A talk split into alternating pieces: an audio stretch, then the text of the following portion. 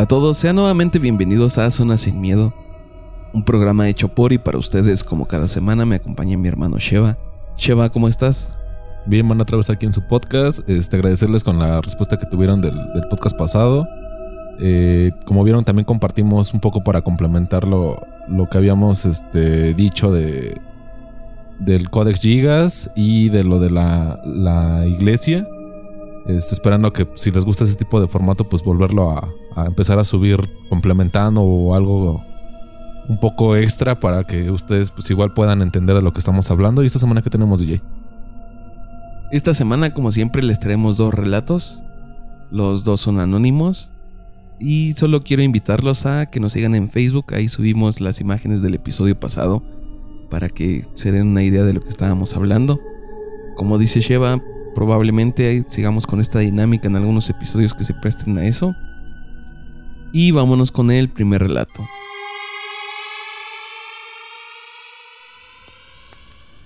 Pues les contaré que era Día de Muertos. Nos encontrábamos desayunando mis papás, mi hermano y yo. De pronto mi mamá hizo un comentario y dijo, me gustaría ir a Toluca a dejarle unas flores a mis papás y mis hermanos. Diez minutos después, nos encontrábamos haciendo maletas para el viaje y horas más tarde ya estábamos saludando a nuestros familiares de allá.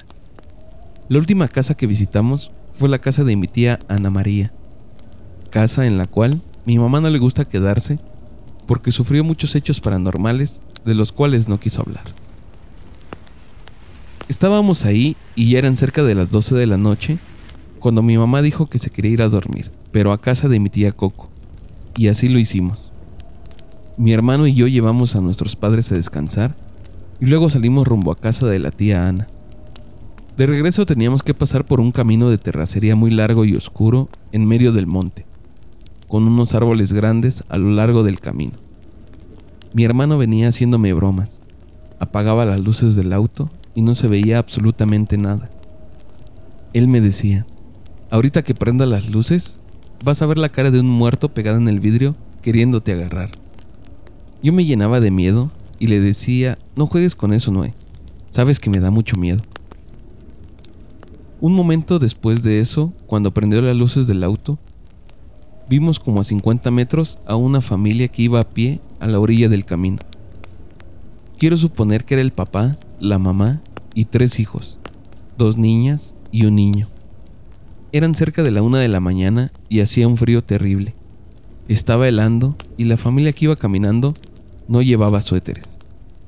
Cuando vieron la luz del carro, se detuvieron a la orilla del camino con los brazos caídos a los costados, sin ninguna expresión en sus rostros, solo parados como estatuas. Mi hermano dijo, oye, esto está raro. Al instante empecé a sentir mucho miedo y le dije, cállate Noé, no empieces. Guardamos silencio y mi hermano bajó la velocidad. Yo no quise ni voltear y justo cuando pasamos a un lado de ellos, mi hermano muy asustado gritó. Yo me asusté mucho y le dije, ¿qué pasó? Él me pidió que volteara a verlos y aterrada le dije, no, no voy a voltear, dime qué pasa. Él me dijo que no tenían ojos y me dijo una vez más que volteara a ver lo que me estaba diciendo. Por un momento pensé que me estaba mintiendo y que esto era otra de sus bromas.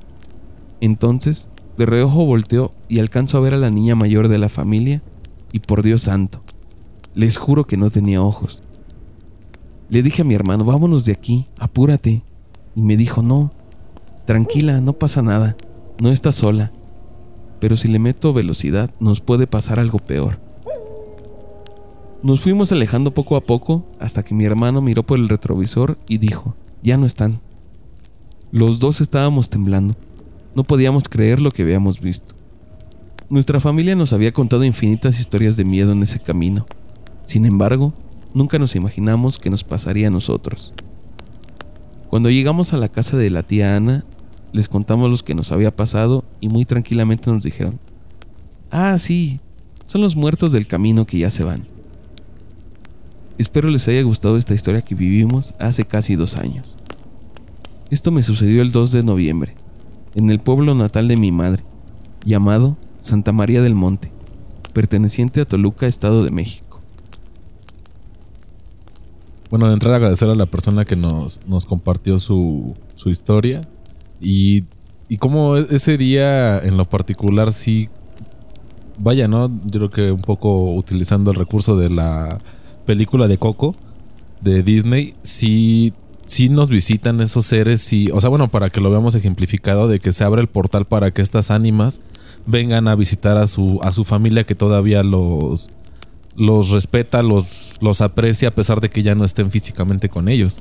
Pero enfocados a, lo que ella nos platica, pues este camino de tercera de entrada ya nos dice que, que ya varias personas les habían contado que ahí se aparecía algo o ahí, eh, no sé, tenía una carga energética muy fuerte. Y yo creo que eso pasa mucho en las carreteras, ¿no, güey? Ya lo hemos platicado en algunos otros episodios. Que desafortunadamente hay mucho accidente en carretera y las personas se quedan ahí atrapadas por, por algún motivo que no pueden trascender al, más allá y ocasionalmente se aparecen a, las personas que deambulan por ahí a, a, cierta hora de la noche. Sí, sabemos que en estas fechas es normal o algo común ver este tipo de fenómenos, ¿no?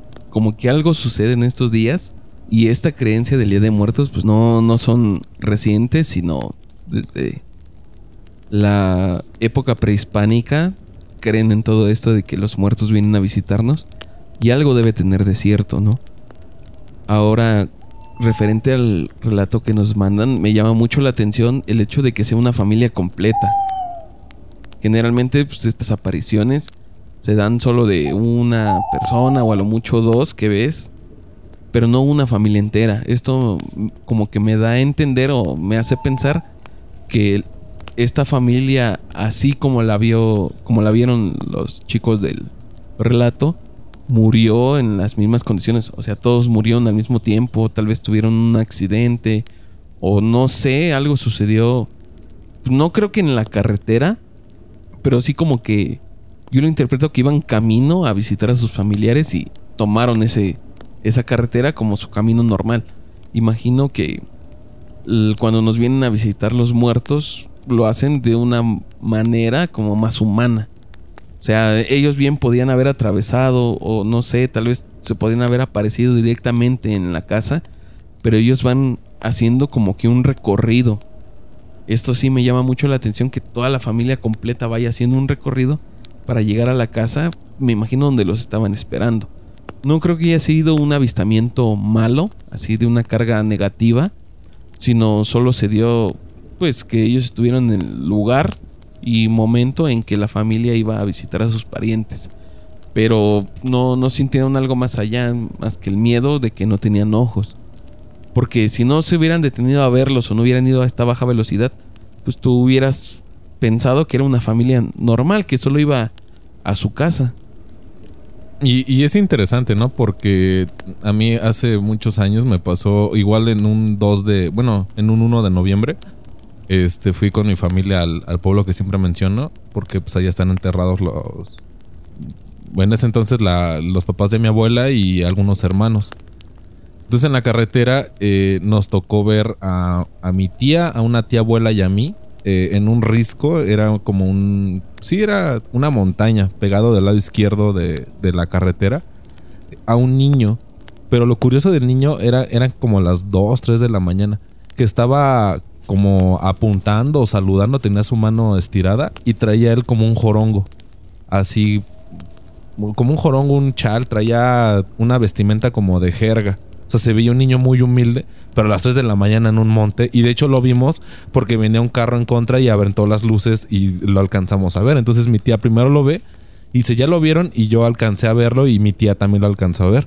Mi abuela iba de copiloto y ella no, no, no pudo verlo. Pero sí se nos hizo muy extraño que, que ahí abajo, bueno, que el niño estaba en lo alto. Y mi tía, porque pues conoce esa carretera de ida y vuelta, este, mi tía abuela decía que allá abajo había de hecho una capilla, de que no, no sabían si era una capilla como tal de... Porque ahí hacen mucho los peregrinajes a la Ciudad de México, a la villa, o si sea una capilla para un difunto que ahí estuvo. Pero te digo, el niño estaba así en el mero filo del, de la montaña esa y estaba como señalando, estaba como apuntando hacia, hacia la carretera. O sea, realmente no, ni nos vio a nosotros, ni estaba viendo el carro, nada, sino estaba viendo como hacia el frente y, señalando con su manita. Entonces, cuando llegamos al, pueblo, todavía vivía mi bisabuela. Y este le comentamos y nos dijo que, que por lo general se avistaban ese tipo de cosas en, en los días santos, en, en esos días en específico. Pero pues, sí quedamos muy impactados porque el niño, o sea, no se veía como la clásica relato que te platican de, un fantasma en la carretera que no se le ven los pies, o en este caso que no se le ven los ojos, sino el niño sí estaba parado completo, era un niño como de unos 8 años más o menos, digo, con un traje como de manta, o sea, sí humilde. Y no traía sombrero ni nada. Y, y era morenito el niño y estaba así saludando a. O sea, no saludando, estaba como apuntando hacia el frente de donde estábamos nosotros. Pero sí nos llamó mucho la atención. También otra situación que vi uno de mis tíos. En ese pueblo precisamente. eh, como es una ranchería, lo que es la secundaria y la preparatoria la, la ven en el pueblo grande cerca de, del pueblo de donde es mi abuela. Entonces, como antes era terreno de, terracería, pues o te ibas caminando o te ibas en bici. Porque a, cierta hora dejan de pasar los, los camiones que te llevan al otro pueblo. Uno de mis tíos estaba estudiando el Conalep, me parece. o- estaba en la prepa. Y venía de regreso. Entonces él dice que. Y, él me ha contado varias cosas de- del pueblo. eh, porque vivió muchos años allá. Y era ligeramente más grande que yo. Entonces, como que él se acordaba de todo. Y él es muy susceptible a que le pasen ese tipo de cosas. Entonces dice que él iba en su bicicleta y que por una piedra o algo que no vio se le zafó la cadena a su bicicleta. Pero como él ya estaba acostumbrado a... Él iba en la, tarde a la, a la prepa. Salía creo que a las 8 o 9 de la noche. Y en, o sea, en Monte no está ni, ni alumbrado ni nada. Es lo que le llaman allá boca de lobo. Que está completamente oscuro. Apenas te puedes ver las manos. Entonces dice que, que ese día no había luna llena, pero casi. Entonces tenía algo de luz, pero él igual siempre llevaba una, una lámpara para irse alumbrando en el camino. Entonces que en lo que se, se bajó a acomodar su cadena de, de su bicicleta, escuchó cómo venían corriendo. Y yo pues obviamente me puse la, la lámpara en la boca para alumbrarme en lo que ocupaba las dos manos. Y yo pensé que venían corriendo atrás de mí. Entonces yo giro la cabeza y pues giro hacia donde está la luz y no hay nada. Entonces giro hacia el otro lado y tampoco hay nada. Y la verdad sí me dio miedo porque los pozos se venían acercando. Entonces ahí como digo que es mucha mucho monte. Venía estaba una una cerca y había un cultivo. Dice que vio bajar a una persona eh, traslúcida, como un cuerpo acuoso, va descendiendo y venía trotando del monte. Dice entonces, pues me dio miedo, porque no venía hacia mí, venía ligeramente unos metros más hacia la izquierda. Pero al momento de que dije, pues igual la luna, no sé, o sea, tratas de encontrar la, la forma lógica que iba bajando. Yo dije, pues ahorita va a saltar la reja. La. El alambre de espinas que tenía la. El cultivo. Y esta, esta cosa, esta silueta lo atravesó. Entonces lo atraviesa y sigue corriendo sobre la carretera. Dice, la verdad es que a mí me dio mucho miedo y me quedé como unos 15 minutos esperando pues que avanzara porque no me lo quería encontrar en, en la bicicleta. Pero no sé, o sea, yo creo que las carreteras sí están muy cargadas de energías. Tal vez lo que vio mi tío, o lo que vimos nosotros, o lo que vio la, la esta chica que nos comenta, pues sea, sean difuntos que quedaron atrapados en ese, en ese espacio, porque incluso es un como lapso de carretera nada más donde desaparecen los entes. O sea, como que en cierto punto desaparecen. Porque de hecho por ahí hay una piedra que le llaman la piedra encantada. Realmente no sé qué tenían de, de encantada esa piedra. Pero las personas que llegaban a ver algo comentaban todas que ya sea un caballo que era muy grande o el clásico toro o un perro enorme, cuando se acercaban a la piedra desaparecían. Como que esa era la parte donde desaparecían todos los entes. Entonces, no sé, sie- siempre me ha llamado mucho la atención esas energías, cómo se quedan atrapadas en un, en un solo diámetro de, de terreno. Sabemos que en las carreteras pues ocurren muchos accidentes, ¿no? Ya sea por parte de los conductores o peatones que les toca la mala suerte de que les pasa algo. Siento que estas apariciones son muy comunes por la muerte tan intempestiva que llegan a tener. Entonces como que su alma o parte de ella se queda ahí atrapada y es por eso que están penando. Te digo, yo interpreto más el relato de la chica, no como que la familia entera haya fallecido, que Tal vez se pueda dar el caso que todos iban, no sé, en el mismo auto y volcaron o algo por el estilo. Pero siento que esta aparición solo fue porque la familia sí se dirigía al hogar. Ya sabemos que estas fechas es cuando nos visitan nuestros parientes que han fallecido. Entonces siento que esta aparición se dio por eso. En el caso de que tú dices del niño, tal vez me viene a la mente que el niño sí falleció ahí, que no sé, lo atropelló algún auto o algún accidente tuvo por ahí y su espíritu se quedó penando. Y más porque señala como a un sitio, ¿no? Sí. Tal vez sea el sitio donde falleció o el sitio donde está su cuerpo, no sé. O su familia. Es muy interesante tu relato por esa parte, porque ¿por qué señala? ¿Qué hay en ese sitio al que señala? Y más porque ni siquiera interactúa con los demás, no, no se inmutúan cuando pasaron ustedes o con el otro auto, sino él pues, estaba como que en, en su onda y solo señalando y es todo lo que hacía. Y en el caso de tu tío, pues, también lo puedes interpretar como que era alguien que, que a lo mejor se levantaba temprano, iba a correr para mantenerse en forma y tuvo algún accidente que perdió la vida y ahora se repite que todo el tiempo está haciendo como que ese recorrido. Sí. Y se le aparece a las personas pues haciendo el recorrido. Sabemos que hay fantasmas que llegan a tener su fama y hasta se les pone un nombre, ¿no? Como por ejemplo, podrían llamar a este ente que se le apareció a tu tío como el fantasma que corre o el fantasma que trota. Así como que se le da un nombre porque siempre hacen la misma acción.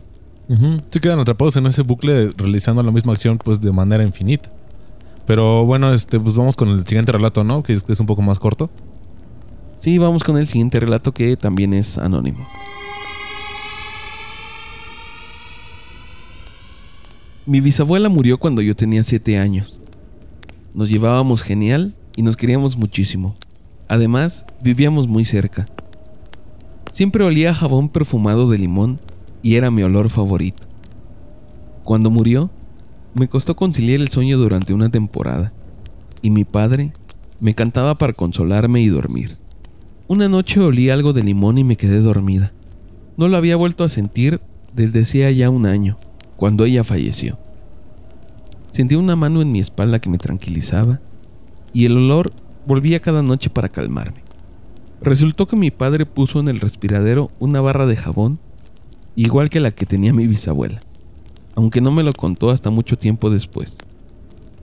También le conté lo de la mano en mi espalda y él me confesó que mi tatarabuela solía hacer lo mismo por él hasta que lograba dormirse. No sé quién era, si mi bisabuela o tatarabuela, pero lo sentía cada noche y me ayudaba a descansar. Pues igual eh, agradecerle a la persona que nos mandó su relato. Eh, es interesante, ¿no? Cómo hay situaciones, hay olores, hay acciones que te recuerdan siempre a una persona, incluso cuando ya no están contigo. Eh, ves algo o ves una ropa o ves algo en particular que te recuerda a ese ser querido, ese ser que ya no está y te llena como una sensación de... No sé, a mí me da mucho confort el hecho de, de ver algo que me recuerde a, a mis seres ya que ya están en otro plano. Que digo, pues siguen aquí, ¿no? O sea, al menos yo soy de la idea de que una persona muera hasta que tú la olvidas, o hasta que se te olvida lo que te enseñó, se te olvida lo que, lo que en vida te pudieron aportar. Y ahora que, que nos menciona esta chica lo de su, su bisabuela, ¿no? Que, que pues sí quedó muy dolida de que haya, de que falleció la, la señora. Pero aún así ella, digo, un poco de broma o, de juego de su papá como para ayudarle en el proceso de- del duelo. Pero pues cuando sientes la mano de manera física, pues sí te saca de onda, ¿no? O sea, porque dices, pues estaba yo sola acostada, no había nadie más en mi cuarto.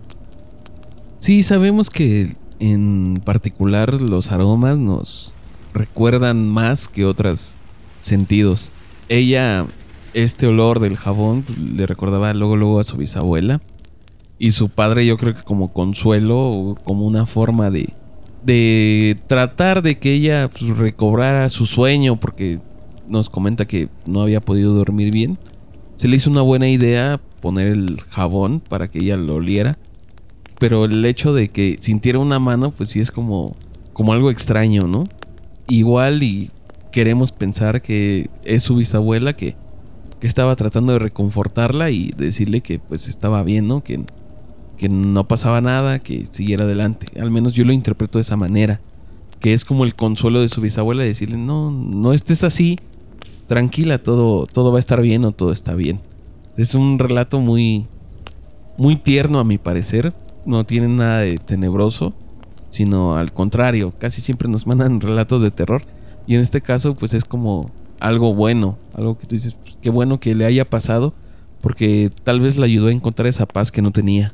Y también eh, algún comentario que, que, he llegado a escuchar de cuando se suscitan ese tipo de cosas, que si les lloras mucho, si de plano sientes muy desgarradora su, su pérdida, no los dejas trascender. Se quedan atrapados como es que hasta que esta persona, ya sea mi hijo, mi esposa, mi sobrino, o sea, pues cada quien le duele de una manera no fingida, no desafortunadamente como a veces lo vemos en los velorios, que sufre o, llora más la persona que, que en vida no dio todo, se quedó con rencores, no se disculpó o no perdonó a la persona y se queda con eso y trasciende esta persona y se queda muy allegada a este sentimiento de pérdida y no lo deja realmente descansar.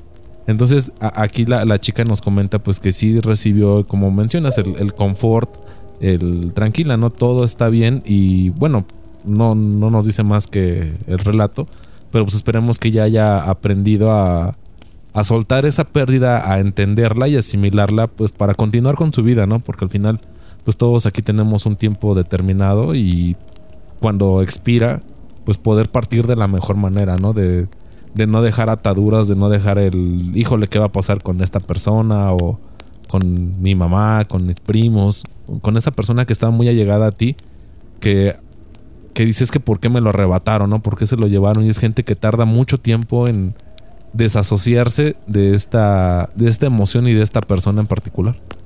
Sí, también he escuchado eso mismo de que cuando alguien fallece, pues no es bueno llorarle tanto o estar triste todo el tiempo porque no los dejas trascender, ¿no?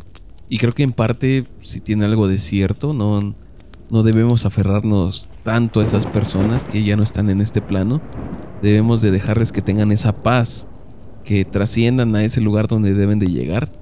Y quizá es muy doloroso para nosotros, pero sí debemos de ser conscientes y entender que ellos ya no están y desearles pues un buen camino. Yo le envío un abrazo a esta chica, espero que pues, ya estés mejor, no que lo haya superado porque creo que es algo que no se supera, pero que sí puedes vivir con ello. Y bueno, banda, pues este invitarlos nuevamente a que nos compartan sus historias, todas las leemos. Sigan compartiendo nuestras redes sociales para que sigamos creciendo. Este podcast llega a más personas. Y pues bueno, es, es todo de mi parte, gracias. Los invito a seguirnos en nuestra página de Facebook. Estamos como La Zona Sin Miedo. Ahí nos puedes enviar tus comentarios, tus relatos, tus leyendas, lo que nos quieras enviar, ahí puedes hacerlo. También tenemos disponible el WhatsApp, el número es el 55 40 59 14 14. Ahí también nos han hecho llegar sus historias que los hemos presentado aquí mismo. Generalmente nos mandan audios, si a ustedes es más fácil el expresarse mediante audio, envíenos el audio y aquí lo estaremos pasando. Sigan compartiendo para que siga creciendo esta comunidad y tengamos más relatos. Yo me despido, nos escuchamos la siguiente semana. Cuídense mucho. Bye.